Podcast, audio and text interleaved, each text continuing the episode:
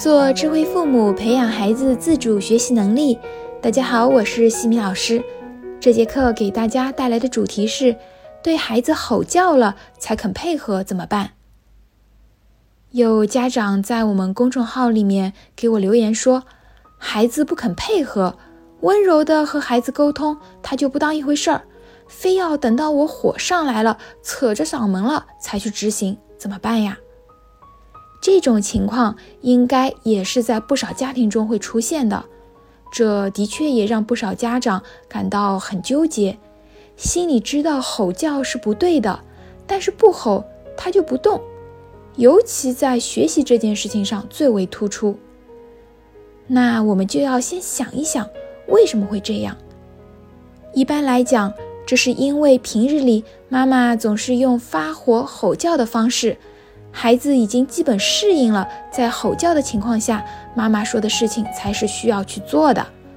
其实孩子已经缺乏内驱力了。孩子其实是因为害怕妈妈在吼叫了之后会有更严厉的举措，比如被打、被惩罚，所以才被动的去做这件事。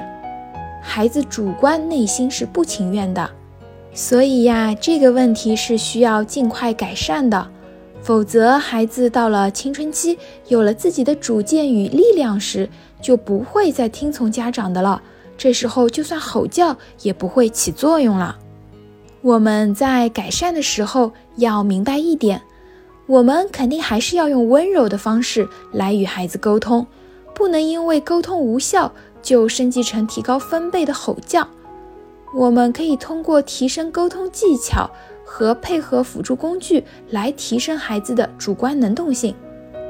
就拿孩子写作业来说，如果孩子长期是在妈妈吼叫声中“快去写作业”才肯去配合写，那么如果妈妈用温柔的方式说“快去写作业”，的确孩子是不会当一回事儿的，因为他的内心是不想写作业的。那么，我们就要用有效的话术来驱使孩子去写作业。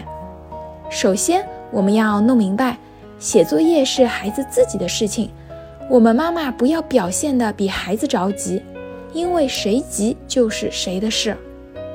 然后，我们还要清楚一点，孩子当下不愿做这件事情，一定是另外还有一件事情他想要做，占据着他的内心，比如玩游戏。看电视放松休息，那我们就可以这样子来沟通：先共情，再启发式提问，最后说明行为后果。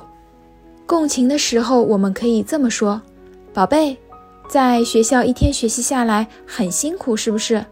妈妈理解你想要放松一下，不过我们已经回来半个小时了，也已经放松和填饱肚子了。那接下来……”高效又专注的作业时间到啦，越自律越自由，做完作业就可以玩啦。这个时候，孩子就有可能会调整自己的行为。那假如孩子非常的固执，他还是不肯启动作业，怎么办呢？我们可以继续用温柔的语气来和孩子沟通，运用启发式提问：“你最喜欢哪门作业？他正等着你呢。你想多久把作业完成？”这些问题是可以引起孩子的思考的，帮助孩子做出选择。用这样提问的话术，促进孩子把作业启动和推动起来。那假如孩子还是很顽固的说：“我就是要玩，我不想写作业。”那怎么办呀？那么我们依旧要用温柔的语气去告诉孩子行为后果。我们可以说：“宝贝，写作业是你自己的事情。”我们晚上九点就要上床睡觉，否则会影响第二天的听课效率。如果到了九点你还是没有把作业写完，那么第二天就会被老师挨批评。你自己做决定吧。然后就由孩子自己来决定什么时候开始写。如果孩子因为玩得太尽兴，到了睡觉的点没有完成，那么他就要自己来承担被老师批评的行为后果。第二天。被老师批评了之后，他就会做出行为的调整。孩子自己行为的调整才是自控力的表现。我们如果要做到不催促，让孩子有内驱力去写作业，就需要培养孩子自律、自信、自动、自发，提高沟通的技巧，引导孩子在玩和学当中做出正确的决定，这样就可以避免吼叫了之后孩子才肯配合的情况。另外，我还想说明一下的是，我们同样用一句话，不要反反复复重复着说，因为过于唠叨会产生超限效应，让孩子产生不耐烦和抵触、逆反的心理。所以，即便是用温柔的语气，但是如果反复的就只说一句话“快去写作业”，同样也会令孩子感到反感的。在辅助工具方面，我们可以用之前课程里经常提到的几个法宝：星星表、礼物表，通过奖励机制来推动孩子自主自发的去写作业。还要配合美言录，多鼓励孩子正向的行为，才能够促进孩子好行为的产生。